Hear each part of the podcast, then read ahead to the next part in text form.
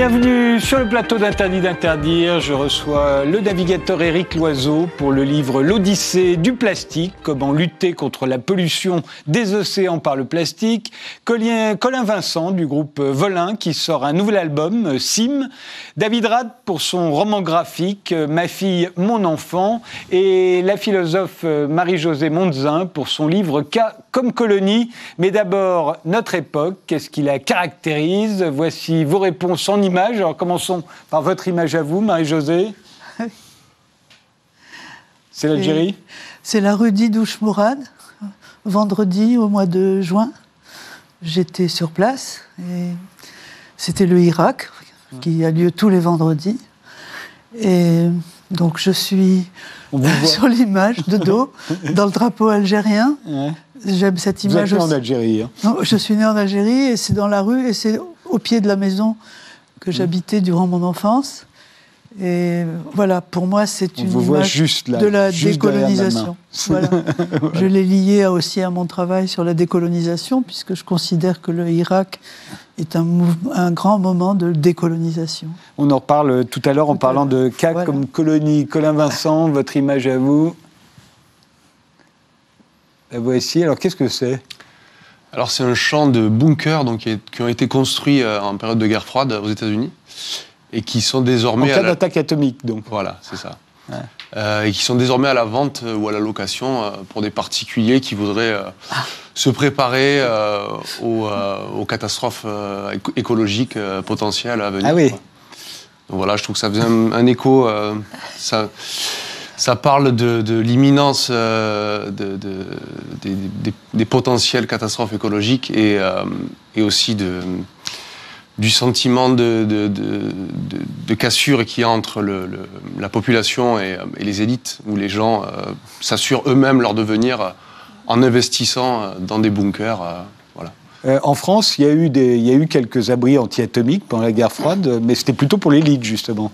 Ouais. Euh, oui, parce qu'il n'y en a pas pour la population, euh, enfin pas à ma connaissance. C'est ça, mais là, voilà, là c'est des gens qui sont modestes. Hein. Je crois que c'est 85% de la classe moyenne qui, qui sont les, les, clients donc, de ces sociétés. Mais vous êtes sûr que c'est pour s'entraîner à, à l'effondrement, comme on appelle ça, ou c'est pas juste pour passer tes vacances Ah non, non, je pense pas. Non. non. non, je pense pas. Je pense que c'est vraiment en prévision. quoi. Ah c'est des familles qui investissent comme elles euh, comme elles investiraient dans des assurances vie. Euh.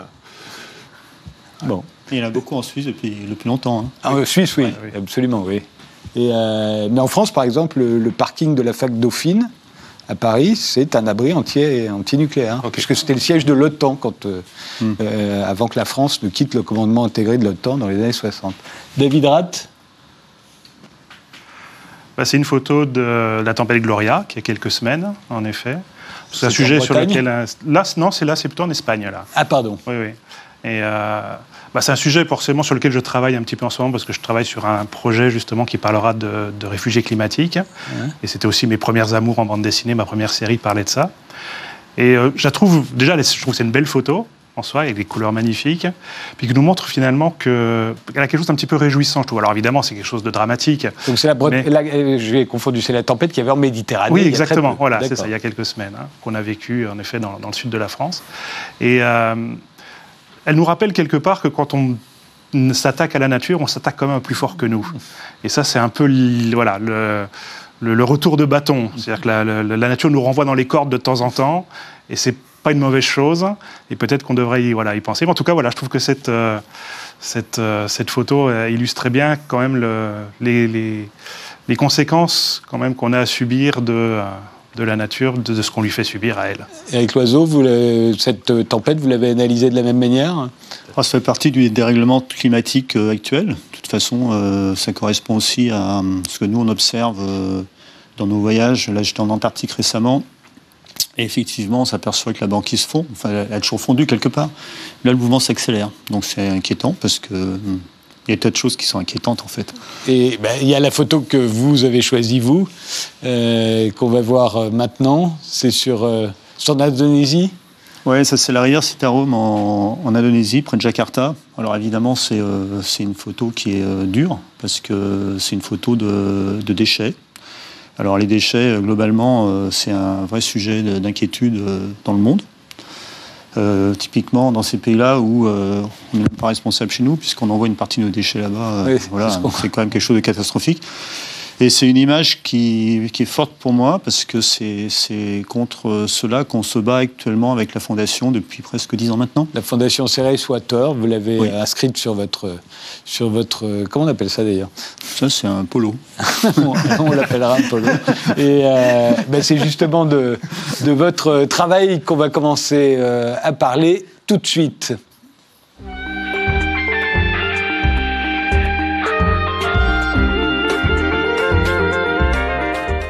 Eric Loiseau, vous êtes navigateur au départ, euh, devenu alpiniste depuis, et, vous publiez L'Odyssée du plastique avec des photos de Peter Charaf, ça vient de paraître chez Favre.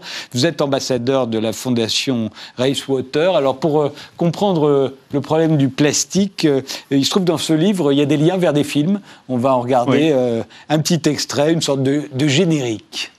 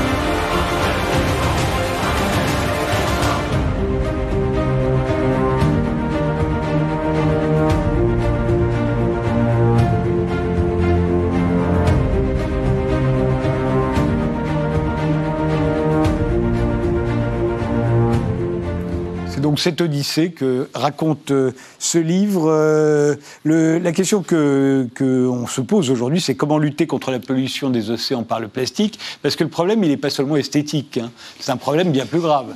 Non, c'est même pas esthétique parce qu'en fait, euh, c'est pas finalement ce qu'on ce qu'on voit qui est le plus dangereux. D'ailleurs, le problème, c'est que lorsqu'on navigue dans les océans, finalement, on croise pas grand-chose. Non, et quand on parle de ce continent de plastique, en fait, on ne le voit pas. Alors c'est une belle image parce qu'au moins c'est l'avantage de, de, mobiliser les gens et de leur faire comprendre qu'il y a un vrai problème. C'est effectivement, on ne croise pas, enfin c'est des dissolutions des produits. Mmh. Le plastique, ça, ça existe depuis les années 50, donc ça fait depuis très longtemps qu'on le jette dans les océans. Après, c'est euh, une critique facile parce qu'il y a une trentaine d'années, de toute façon, on ne s'occupait pas d'environnement. Et c'est vrai qu'on ne faisait pas vraiment attention à, ce que l'on jetait dans les fleuves et qui vont directement dans les mers. Oui, on disait juste c'est moche. C'est moche, sauf que ça s'est accumulé. On s'aperçoit maintenant que bah, ça se dissout et que ça impacte complètement la, faune, la flore. Euh, on parle du plancton, ça c'est vraiment important parce que c'est assez récent de savoir que le, donc les micros et les nanoplastiques qui sont dissous dans les océans impactent le, le plancton qui est quand même euh, plus de 50% de l'oxygène qu'on respire. Donc il y a des tas de soucis euh, qu'on peut euh, résoudre, mais il faut d'ailleurs se prendre en main pour le faire. Alors justement, il y a un autre lien dans ce livre, ce sont des images qu'on va voir qui vont défiler derrière nous. C'est justement cette rivière sur laquelle a été prise la photo que vous nous montriez tout à l'heure. Voilà, c'est des images absolument terrifiantes. On regarde ça, mais surtout il y a un chiffre dans, dans ce livre. 80% de la pollution plastique vient d'Asie. Alors pourquoi en Asie? Euh, parce que parce qu'il y a beaucoup de monde en fait, c'est ça. Et si vous voulez, justement, typiquement avec la rivière Citarum en, Indonésie, il y a euh, le bassin versant de la rivière à 45 millions de personnes, quoi. Donc c'est énorme. Alors le fleuve, euh, ben, il, est, il, récupère tout ce que les gens mettent dedans, sachant que les conditions de recyclage et les conditions de déchetterie sont beaucoup moins importantes que chez nous. Elles sont moins organisées. Donc du coup... Euh, Il y a seulement 15, entre 15 et 20% euh, du plastique qui est recyclé. Hein. Oui, alors c'est compliqué parce que le recyclage du plastique, c'est pas une affaire très simple. D'abord, euh, nous on pense que c'est pas forcément une bonne chose de recycler le, plastique pour refaire du plastique, parce que de toute façon, alors c'est un peu le chat qui se met la queue, de toute façon ça continue. Il y a des solutions qui sont peut-être plus intelligentes, c'est d'arriver à, fabriquer de l'énergie à partir oui, on va voir ça parce que c'est la grande idée de, votre fondation. C'est une belle idée euh, qui, d'ailleurs euh, qui avait déjà été mise en place par les Japonais il y a quelques années avec une machine qui s'appelle The West, mais le seul problème de cette machine, c'est qu'elle n'absorbait que des plastiques nettoyés, etc. Donc c'était assez compliqué à mettre en place alors que la nôtre, euh, finalement, euh, enregistre n'importe quelle sorte de plastique, donc du coup, c'est beaucoup plus simple. On, verra tout à l'heure euh, en quoi ça pourrait être effectivement une solution. Vous disiez que quand on voit ces images-là, il y a aussi beaucoup de plastique qui viennent chez nous. Les pays riches, en fait, exportent leurs déchets plastiques Oui, ça, c'est vraiment irresponsable c'est très moche. en fait, on s'est aperçu justement en Indonésie qu'il y avait des décharges qui étaient des décharges américaines, européennes, etc. Euh, c'est quelque chose qu'on a beaucoup caché et qui existe. Donc c'est un, vrai scandale. Je pense qu'on n'est pas responsable. Il faut que le gouvernement devienne responsable sur euh, ce type de pratique. Euh, nos déchets, c'est à nous de nous en occuper. Parce que ce qu'on ne recycle pas, en fait, on l'exporte. Exactement. Donc, euh, ouais, c'est et donc du coup, on l'exporte dans des pays qui sont incapables de le, recycler correctement et de l'entrer. Donc, du coup, ça, ça, arrive sur les rivages. Hein non, mais les rivages des, de Chine, d'Indonésie sont hyper pollués. C'est complètement hallucinant. On se rend pas compte chez nous en Europe les rivages en Bretagne sont un peu pollués. Enfin, on trouve un peu de bouteilles, etc. Mais là, c'est quelque chose de. là, c'est ce qu'on voit. C'est absolument incroyable. terrifiant. Mais euh, quand, euh, quand on met, nous, on fait notre tri sélectif et qu'on met nos bouteilles en plastique dans une poubelle jaune, euh, ça va pas forcément être recyclé. Il y en a une partie qui va partir en Asie. On n'en sait rien, mais effectivement, c'est ce qu'on a, qu'on a pu découvrir. Après, il y a, beaucoup de déchets qui sont aussi euh, des déchets. Je, prends l'exemple de l'Indonésie, qui viennent de, des habitants. Le problème, si vous voulez, c'est que tous ces pays-là sont impactés par, le, par notre civilisation. Donc, en fait, on a des produits qui sont impactés. Nous, l'emballage, c'est quelque chose qui est complètement ahurissant en Europe, qui malheureusement se propage dans le monde. Euh, j'étais complètement ahuri euh, lorsqu'on a fait notre voyage, en Pacifique de trouver dans des îles perdues du Pacifique, euh, sur les marchés, des produits emballés, des bananes emballées dans du plastique. On se demande vraiment pourquoi. Alors il y a des lobbies, etc. sur le, sur le plastique. c'est très compliqué. de toute façon, c'est encore une histoire d'argent. Hein. C'est une histoire de, profit. C'est-à-dire? Bah, C'est-à-dire que de toute façon, nous on, on, pense que l'écologie sera rentable lorsque l'écologie sera intéressante lorsqu'elle sera rentable. Oui, c'est ça. Euh, c'est un peu le problème. Donc, euh, Mais alors, le grand, euh, le, grand paradoxe, enfin, c'est tant que c'est un paradoxe, c'est que depuis les années 50 et l'apparition du plastique, on fabrique en plastique tout ce qui est jetable. Oui, c'est vrai. Ce qui, est, ce qui, est, aberrant à partir du moment où le plastique, justement, on le sait très bien, ne, peut rester indéfiniment. Oui, mais ça, on ne le savait pas, on ne s'en rendait pas compte. si vous voulez, c'est aussi un problème d'éducation, l'écologie, comme le reste d'ailleurs. Euh, je vais vous donner un exemple qui est, euh, qui, qui, est, difficile pour moi, mais enfin qui est exact. Lorsque les bouteilles plastiques sont arrivées sur le marché, pour nous, coureurs euh, transocéaniques, en solitaire, en double, en équipage, c'était vraiment très intéressant parce que... C'est léger C'est léger, ça prend pas de place, ça permet effectivement, de, lorsqu'on est à la barre, de, s'alimenter assez rapidement, ça évite tous les tous les trafics de containers, de jerrycans, etc., qui sont pas très faciles lorsqu'on est en mer. Donc du coup, très rapidement, on est venu aux bouteilles plastiques. Bon, moi, je ne savais pas qu'en faire. Je l'ai coupé en deux et je l'ai jeté à la mer pour qu'elle coule. J'ignorais totalement, à ce moment-là, c'était il y a une trentaine d'années, que c'était nocif. C'est un problème de, de, méconnaissance. Donc, c'est un peu le même cas pour tout le reste. En fait, on a fait des emballages euh, qu'on a euh, jetés un peu partout sans savoir ce que ça pouvait effectivement euh, donner. Euh, la grande idée de, votre fondation, de Racewater, c'est qu'il faut agir sur Terre avant que ça arrive en mer. Exactement, il faut éviter, il faut euh, éviter que le, plastique aille dans la mer, si possible. Alors vous savez comment ça se passe En général, ce sont les fleuves qui alimentent les océans.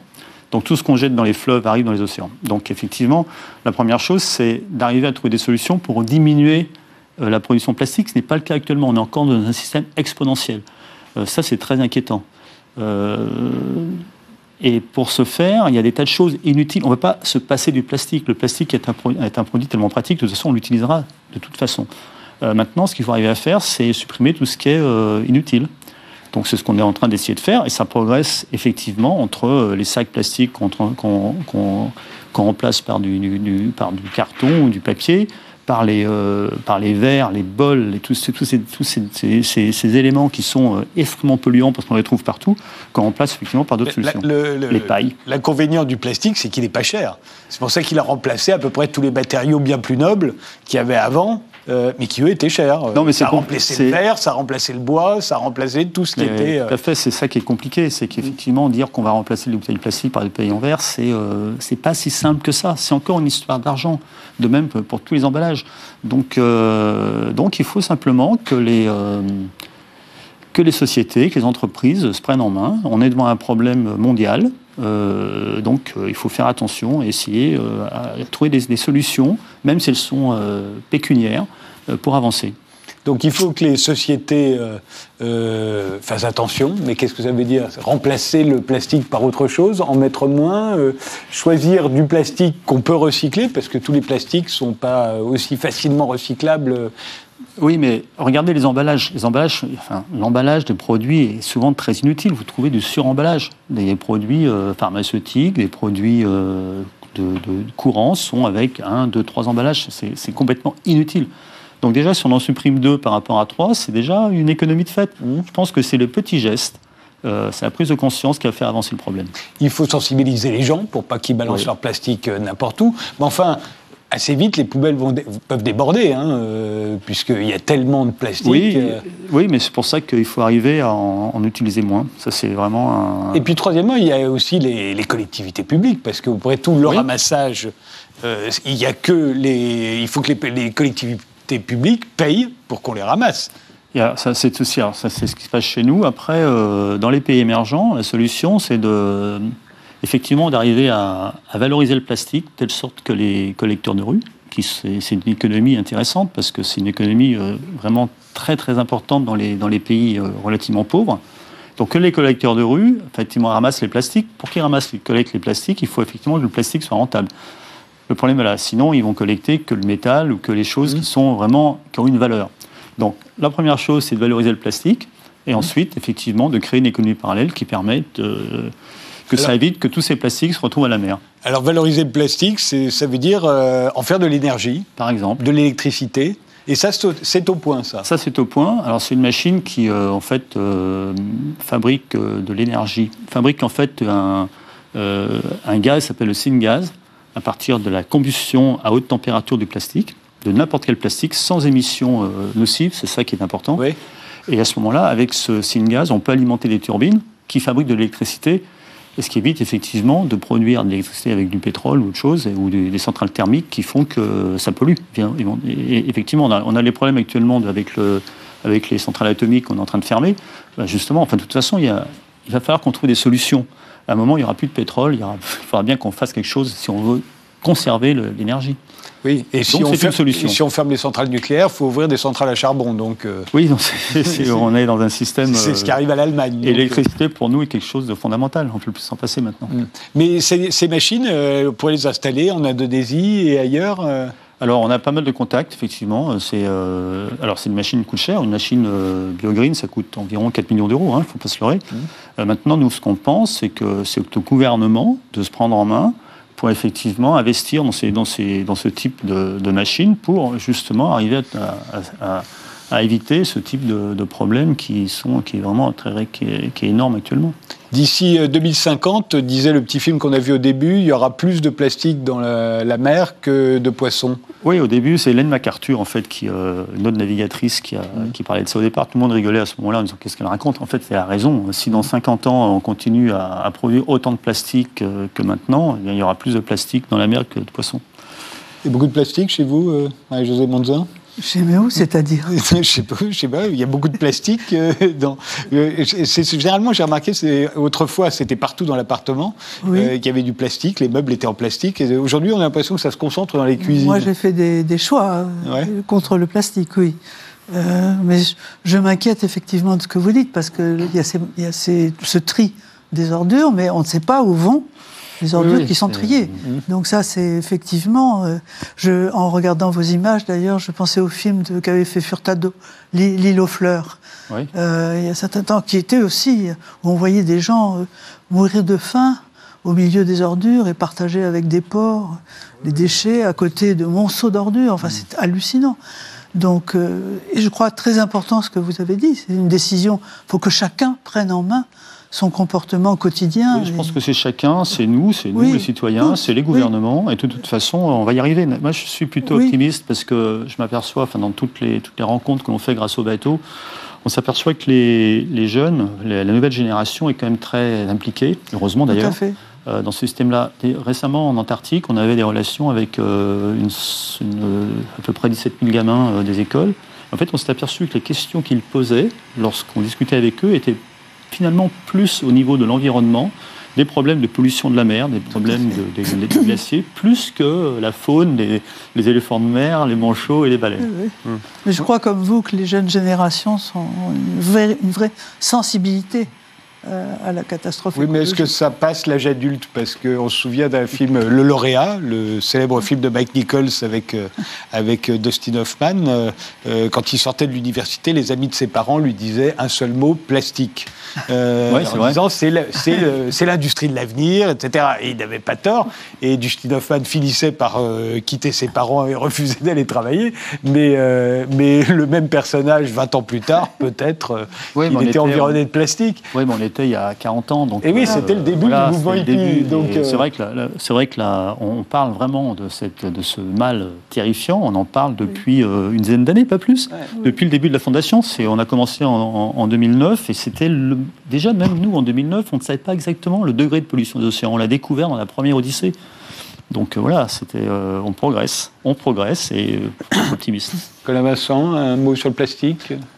Ben, C'est vrai que ça pose le ça pose la question aussi de la consommation et de la consommation en abondance. Quoi. Euh, et c'est vrai qu'on s'est habitué euh, depuis des décennies à surconsommer.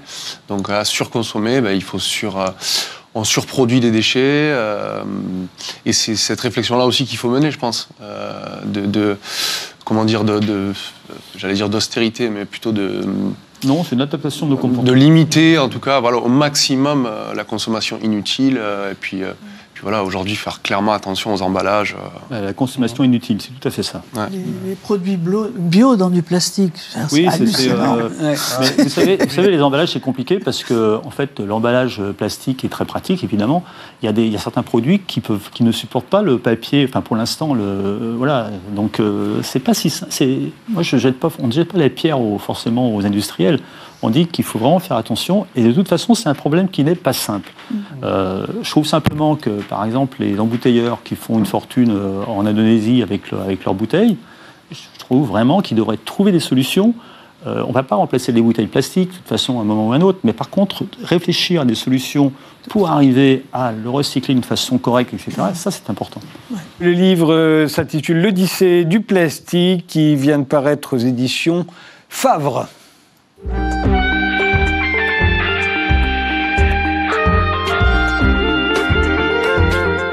Colin Vincent, vous êtes le chanteur, le guitariste, le claviériste, le compositeur du groupe Volin euh, qui sort un nouvel album, euh, Sim. Euh, ben, je vous propose de regarder tout de suite un extrait du nouveau clip qui vient de sortir, Partir.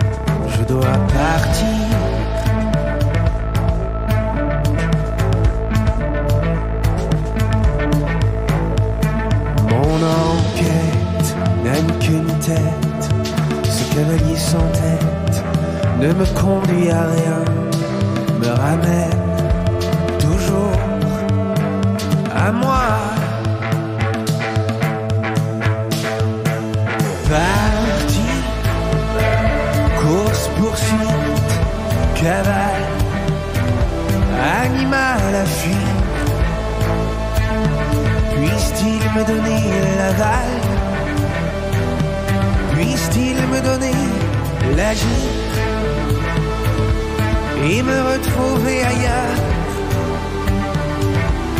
Retrouver la chaleur, les échapper sur terre conduiront aux lignes claires.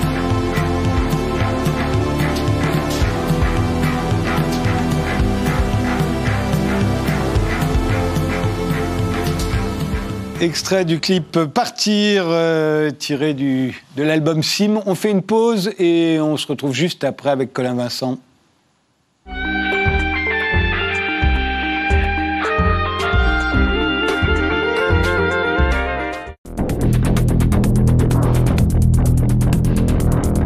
Nous allons évoquer ici des sujets stratégiques pour notre pays et sur ces dossiers sensibles, je vais partager avec vous mon interprétation. Quelle que soit la qualité et l'expertise indéniable de nos soldats, ils ne peuvent gagner la guerre pour les raisons que je vais maintenant évoquer. Que peuvent faire un peu plus de 5000 militaires français, à l'efficacité certes reconnue, sur une zone aussi vaste, même renforcée par 5000 soldats fournis par les pays du G5 Sahel.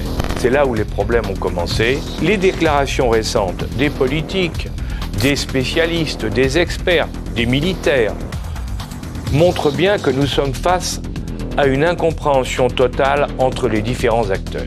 Si la France n'a pas la volonté nécessaire pour assurer la réalisation de ces objectifs et de les accompagner, parce qu'il ne s'agit pas d'imposer, il s'agit de convaincre et d'accompagner, il est à craindre que nous terminions enlisés dans un conflit sans fin.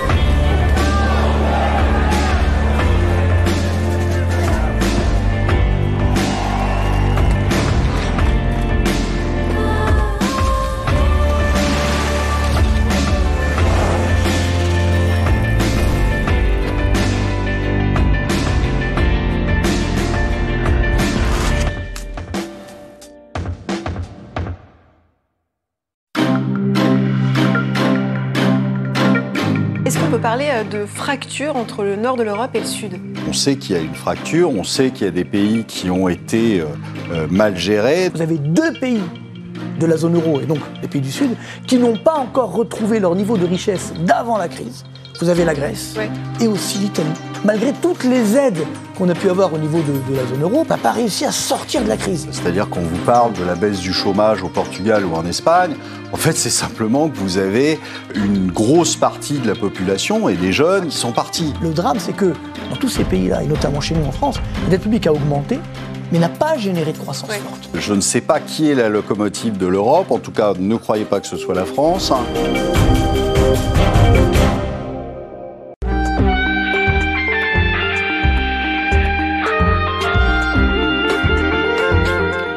Mes invités sont aujourd'hui Eric Loiseau pour le livre L'Odyssée du plastique, David Ratt pour son roman graphique Ma fille, mon enfant, la philosophe Marie-Josée Monzin pour son livre K comme colonie, et Colin Vincent, le chanteur, le guitariste, le claviériste et le compositeur du groupe Volin, qui sort euh, un nouvel album, Sim. Euh, alors pourquoi Volin?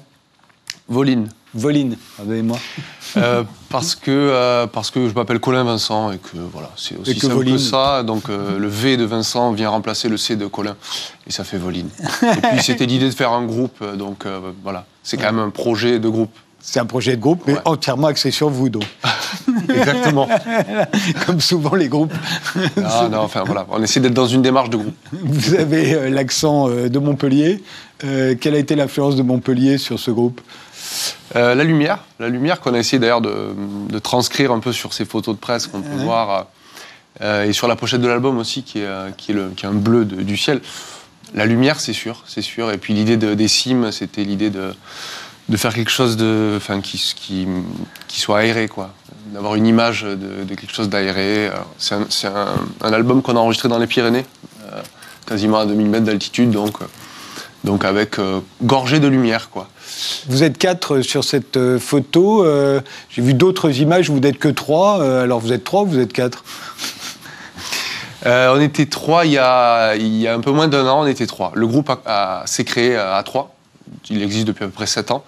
Et là, le quatrième nous a rejoint depuis une année. Mais vu que vous, vous trustez la guitare, les claviers, euh, le chant, qu'est-ce qui reste pour les autres? Euh, C'est-à-dire qu'après, bon, moi je suis chanteur, donc ça me laisse aussi euh, une marge de manœuvre pour le chant, une, concentration aussi, une, disponibilité pour, pour chanter. Donc après, on se répartit les rôles. Il y a un batteur, il y a un bassiste qui joue aussi des synthés, et il y a un guitariste. Ah, donc il y a un deuxième guitariste. Voilà. Je vous propose de regarder un, extrait de Canon, le clip que vous aviez fait en, en 2015. Très joli clip d'ailleurs. Euh, bon, on vous regarde, on vous écoute.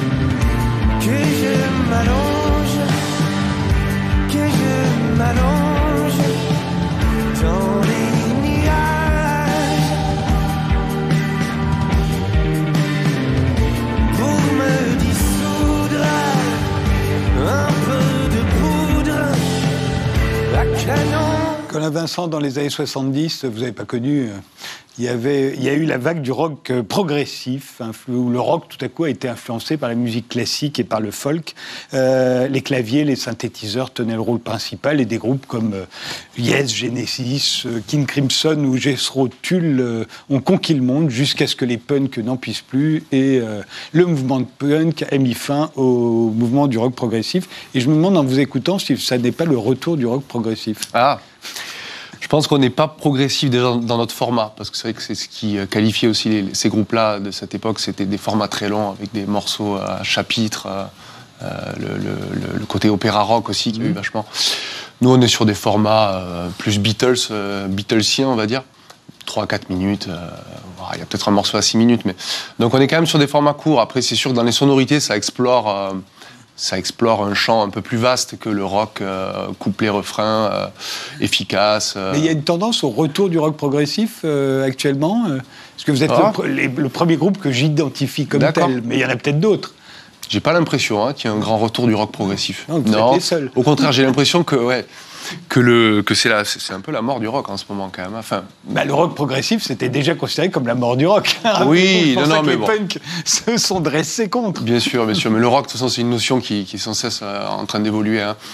Mais, euh, mais bon, c'est vrai que les sonorités rock sont plus très actuelles aujourd'hui. C'est, c'est un peu le, règne de l'électro, euh, de la musique d'ordinateur actuellement. Mais justement, vous, c'est plus musical, plus instrument, c'est plus des instruments. Bah nous, voilà, on est instrumentistes. On, va, vous voir d'ailleurs, euh, séance d'enregistrement de, de, ce nouvel album. Euh, euh, c'est du côté de Montpellier, ça aussi, que vous avez enregistré l'album? On vous voit dans un chalet Justement, c'est dans les Pyrénées. C'est on parlait tout à l'heure, voilà, ça s'est fait dans les Pyrénées. Et eh ben, on va rester dans les Pyrénées ensuite avec David Rad, d'ailleurs. Alors, premier, pour la première fois, on va dans les Pyrénées. Voilà,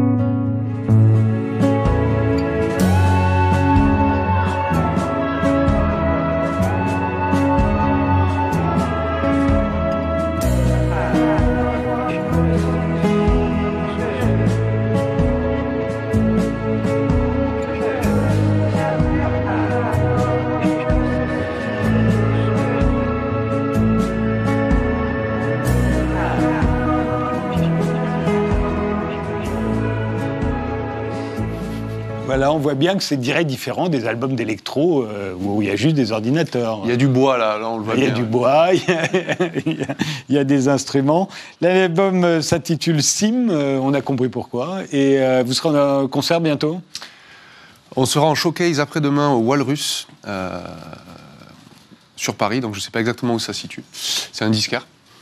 Euh, on sera donc l'album sort le 28 février. On sera euh, on fera une sortie d'album au Trois Baudets le 21 avril. Ça devient la nouvelle salle, hein, les Trois Baudets. Euh, c'est une salle qui nous va bien en tout cas parce que c'est une salle identifiée. moi, c'était là qui étaient les chansonniers. Maintenant, il y a tous les groupes. ouais. ouais. Tous les jeunes groupes passent aux au Trois Baudets. Et ben, je vous souhaite le meilleur. Merci. ça comme ça.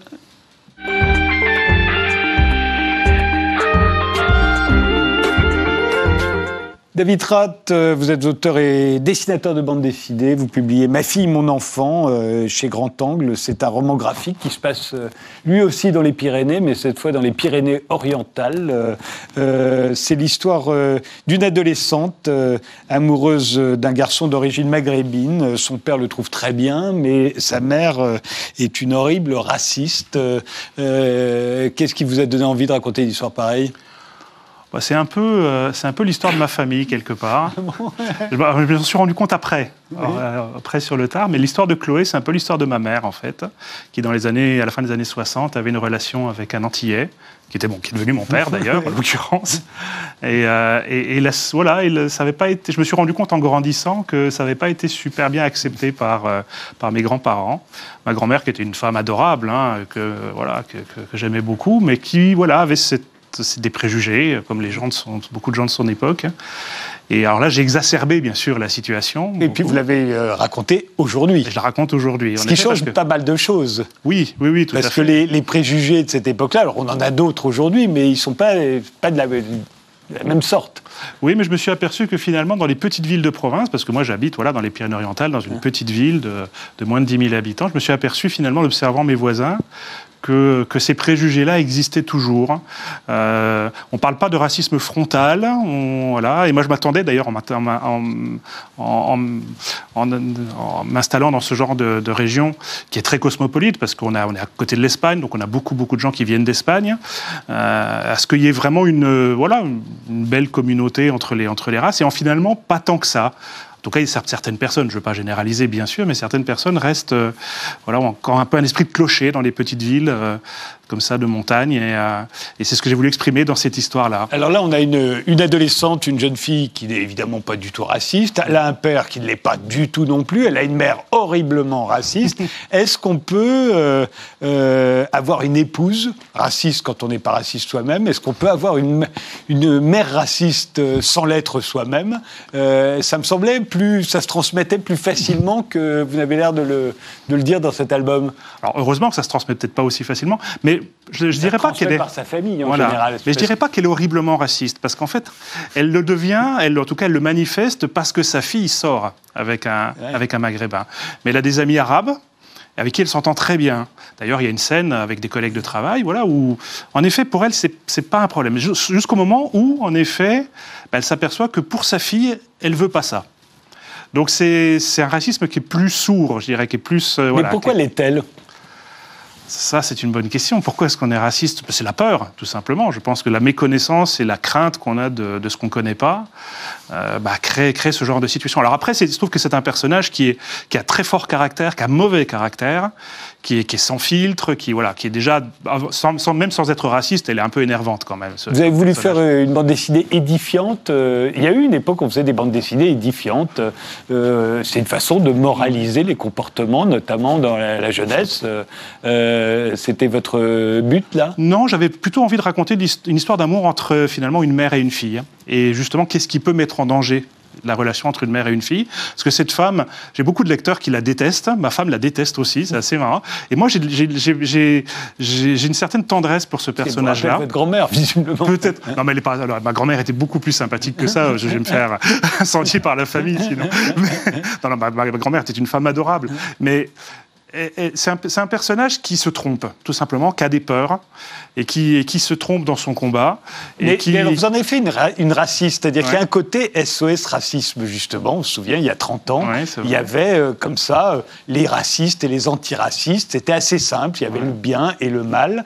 Aujourd'hui, on sait bien que c'est beaucoup plus compliqué que ça. Les antiracistes se traitent de racistes entre eux. Euh, on reproche plus aux Arabes d'être arabes, on leur reproche d'être musulmans.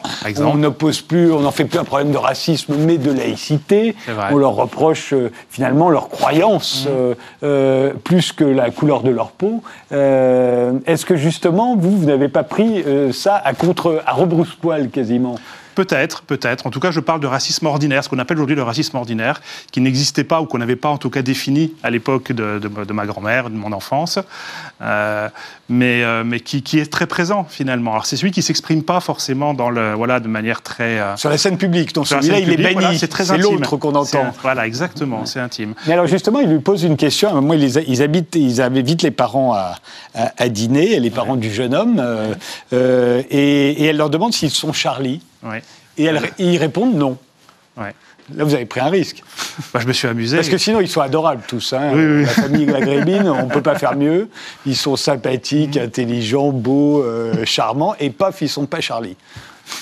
Bah, je voulais montrer qu'en fait, euh, voilà, on peut, on peut avoir des opinions très différentes sur un, sur un sujet. Euh, moi, je ne prends pas. Voilà, j'observe des choses, j'essaie de mettre les gens en situation et j'essaie d'imaginer comment ils réagiraient. Alors, il se trouve en, effet que la mère pose cette question euh, à ses invités. Euh, c'est déjà la question à pas poser quand on reçoit. Bah si, quand on a envie qu'ils s'en aillent. oui, voilà, voilà, exactement. Voilà, elle met les pieds dans le plat, c'est le cas de le dire. J'ai essayé d'imaginer comment les parents d'Abdelaziz dans l'histoire pourraient répondre intelligemment à cette question-là, tout en ne, en ne, reniant pas leurs leur croyances et leur perception des choses. Donc ils expliquent en effet que euh, bah, ne, ne, cautionnent absolument pas, évidemment, ce qui s'est passé. D'ailleurs, il y a tout un dialogue sur Cabu, etc., sur même l'amour qu'ils avaient pour ce, dessinateur-là, euh, mais qu'en effet, pour eux, le problème des caricatures, c'était voilà, un problème pour eux. J'essaie d'imaginer, moi je suis voilà, suis pas concerné parce que je je suis pas d'origine maghrébine, mais j'essaie d'imaginer en tant qu'auteur comment voilà ces gens-là peuvent raisonner et comment ils peuvent euh, apporter une réponse intelligente à cette question-là à une question qui est complètement stupide de la part d'une bah, mère. C'est une question qu'on a posée au lendemain des attentats à tout le monde, y compris à des enfants de 8 ans. Donc, euh. bah oui, il faut, avoir l'idée quand même. Oui, mais on l'a fait. Euh, vous l'avez situé dans les, Pyrénées-Orientales, euh, ce qui est une occasion, enfin, vous, vous vous êtes fait plaisir à dessiner votre village, même peut-être, je ne sais pas si c'est votre village qu'on va voir après. C'est à Mélie-les-Bains, j'habite pas, non, j'habite pas à Mélie-les-Bains, mais j'habite pas très loin. Et en effet, je trouve que c'est un village qui est magnifique, que j'aime beaucoup qui graphiquement, voilà, je trouvais, je trouvais intéressant. Et, euh, et, en effet, on retrouve plusieurs, euh, voilà, plusieurs décors d'Amélie-les-Bains, de Serret, d'Argelès-sur-Mer, enfin toute cette région. Et vous avez dédié ce livre à, Serge Reggiani. Oui. Euh, il est fait allusion d'ailleurs à un moment à une de ses célèbres chansons, Ma fille. mais c'est une chanson sur les problèmes qu'ont les parents à voir leurs enfants vivre leur propre vie, au Exactement. fond. C'est pas tellement le sujet de votre album là. Mais pour moi, le sujet était vraiment là. Alors, en dehors de la, de la, du fond sur le racisme, en effet, moi, ce qui, ce qui, ce qui m'a motivé à écrire ça, c'était vraiment une relation mère-fille. Et de voir qu'un enfant bah, va prendre des décisions différentes de celle d'une mère, euh, va aller dans une orientation différente. Et en effet, il faut aussi dans ce, dans ce, dans, dans, ce domaine-là que, que des parents, moi je suis père aussi d'adolescents, euh, bah, accepter que nos enfants n'ont pas les mêmes opinions que nous et vont dans une voie qui est différente de celle qu'on leur qu'on imaginait pour eux. Euh, et, je trouve que la chanson de, de Reggiani, voilà, c'était une magnifique ode à, ça, à la résilience parentale. Au, fond, avoir un petit ami euh, d'origine maghrébine, c'est un peu comme de vouloir être, euh, être acteur au lieu d'être médecin. si vos parents voulaient que vous soyez médecin, c'est ça? Ah, J'espère que non, j'espère que non. Mais pour une mère raciste, c'est un choc. c'est ce choc-là que je raconte. Ça vient de paraître aux éditions Grand Angle, Ma fille, mon enfant.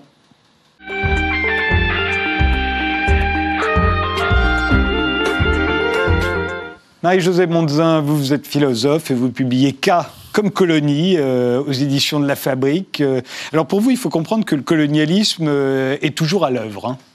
Oui. Partout. Partout. Et au fond, tout ce dont on a parlé ce soir, c'est quasiment du colonialisme. Tout ce, pardon? Tous les sujets que nous avons abordés ont un rapport avec ce que vous appelez le colonialisme aujourd'hui. C'est-à-dire que, disons que ce que je, je, je vise derrière le mot colonialisme, c'est quelque chose qui a à voir avec euh, la notion d'impérialisme.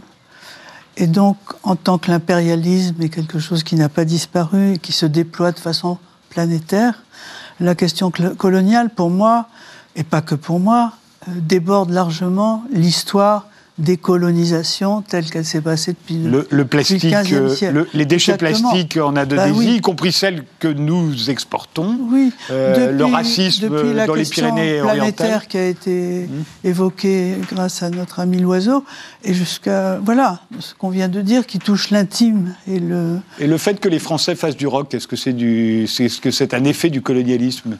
Je pense pas. Je veux dire que ça, ça n'aurait pas de sens de travailler sur une question sans lui donner des bords, sans lui donner ses limites. Je, suis étonné par ça parce que, a priori, on a quand même été complètement colonisé par les Américains, y compris via le rock. Pourquoi ne le voit-on pas comme du colonialisme? Le, le, problème euh, du colonialisme, c'est celui de la domination, de la soumission, de l'exploitation euh, et de la, de la culture de l'inégalité et de quelque chose qui touche euh, au désastre concernant les ressources de la Terre, les ressources des humains, les processus de subjectivation.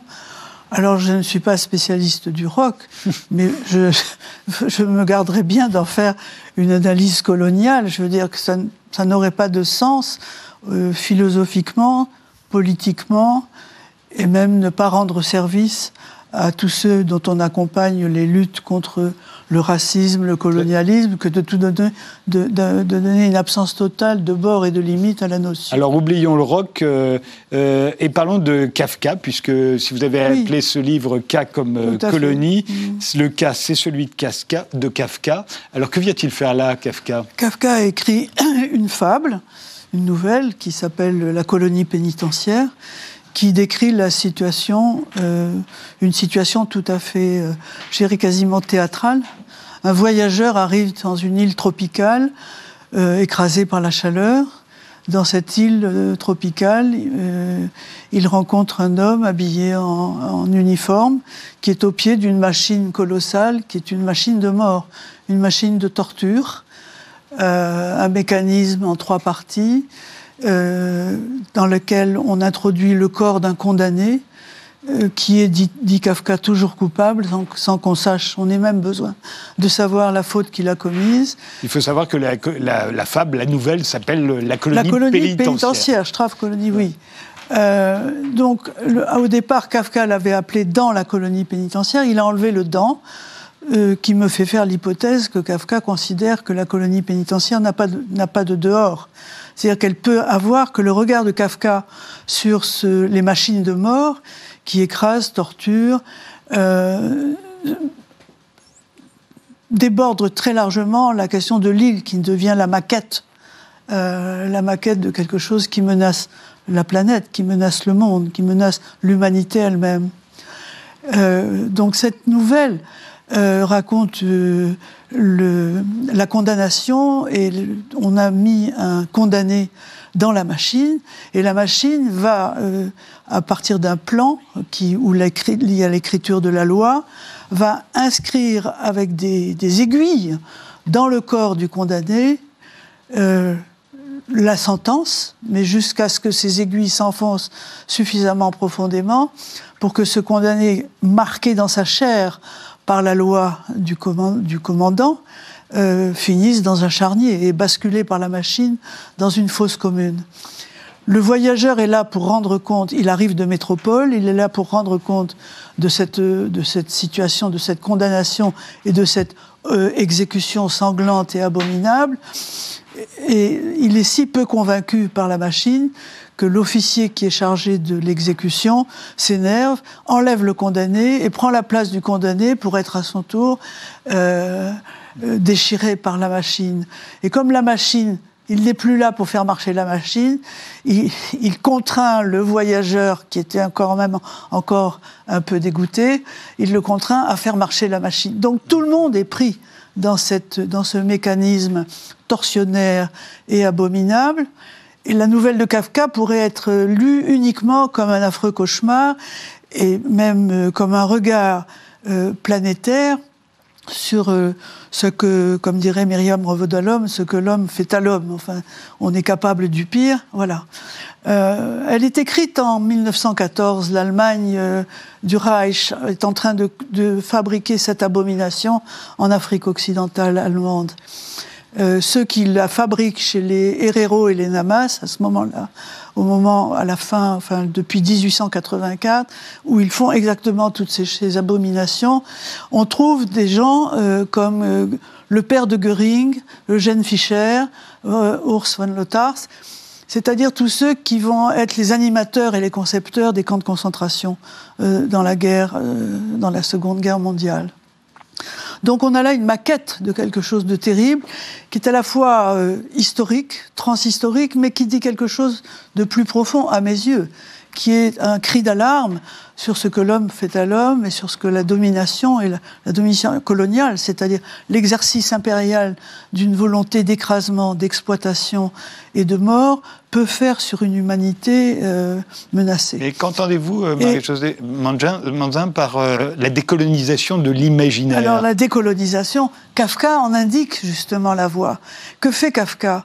C'est un écrivain, c'est un poète, c'est quelqu'un qui dans son journal et dans son œuvre euh, et dans son journal témoigne du saut qu'il faut faire pour s'arracher au pire. Écrire cette nouvelle, ce n'est pas nous entraîner au pire, c'est nous faire savourer à la fois cette écriture, cette fable. C'est au fond, on passe par la fiction.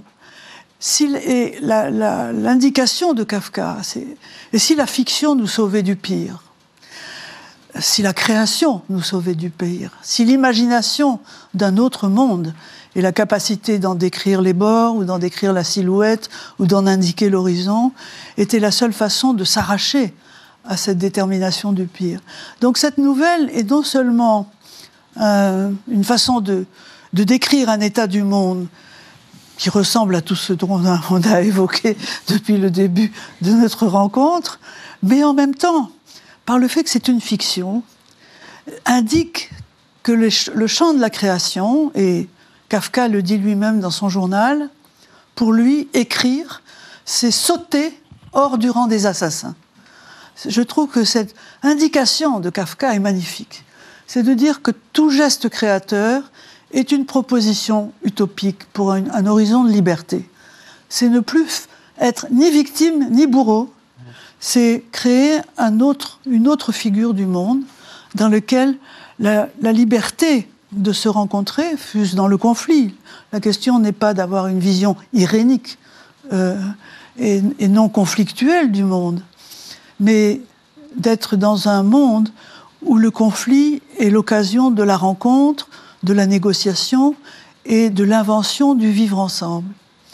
Euh, vous avez fait votre bande dessinée, je, l'entends comme ça. Mhm. Et, décoloniser le regard, ce serait quoi? C'est porter sur tout autre un regard hospitalier. J'y tiens beaucoup parce que je suis, comme tout le monde, très sensible à ce qui se passe. L'état de la planète et l'état des guerres est tel que nous arrive de, tout, de partout. Euh, submergés par le désastre écologique, submergés par les menaces guerrières, les tortures sanglantes et les, dictatures, nous arrivent ici, chez nous, partout, dans l'Europe occidentale encore vivable, pour combien de temps, je ne sais pas, mais arrivent des gens, des personnes qui attendent de nous l'hospitalité. Transformer notre regard, c'est accueillir. L'hospitalité du regard, c'est ça qui transforme l'image que l'on a de l'autre. C'est venir à bout des, des répulsions intimes que vous évoquez et qui sont mal gérées parce qu'on ne sait pas, tant qu'on n'a pas eu euh, l'arrivée du, noir dans la famille, finalement, on, s'imaginait antiraciste. Puis voilà que ça arrive, et là, il va falloir travailler avec ça, apprendre à aimer, à accueillir. Et là se, se passe une métamorphose du regard. Ce qui se passe dans l'intime d'une famille peut se passer à un niveau plus large dans toute une société. Sauf si les institutions et les organismes du pouvoir font tout pour faire de la haine le, je dirais, le minerai et la ressource énergétique de leur propre pouvoir. Je pense que c'est de ça qu'il faut se débarrasser. C'est de ce qui alimente la haine et les dictatures ne fonctionnent que là-dessus. Hein. Le livre de Marie-Josée Monzin, Cas comme colonie, est paru à la Fabrique. Je vous remercie tous les quatre d'avoir participé à cette émission. L'Odyssée du plastique d'Éric Loiseau, c'est chez Favre. Le nouvel album du groupe Volin s'intitule Sim et le roman graphique de David Rath, Ma fille, mon enfant, est paru chez Grand Angle. Merci de nous avoir suivis. Rendez-vous au prochain numéro.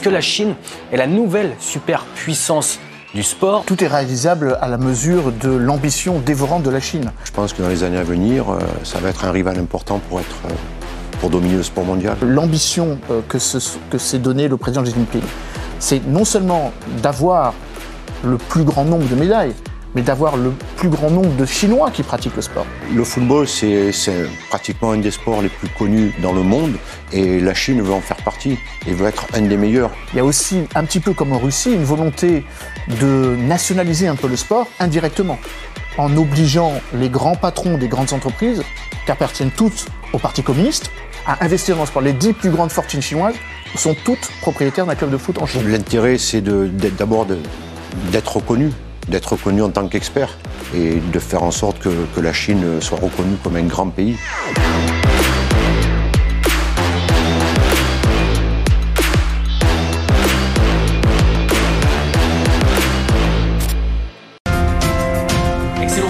Certains disent que nous ne sommes pas une chaîne française. D'autres affirment même que nous ne sommes pas journalistes. Mais vous, Savez-vous vraiment qui nous sommes? Les valeurs que nous défendons? La liberté. La liberté d'expression et d'opinion. Nous défendons l'égalité. L'égalité des chances pour tous. Nous sommes une équipe.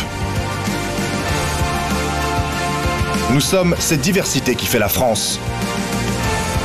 Et nous en sommes fiers.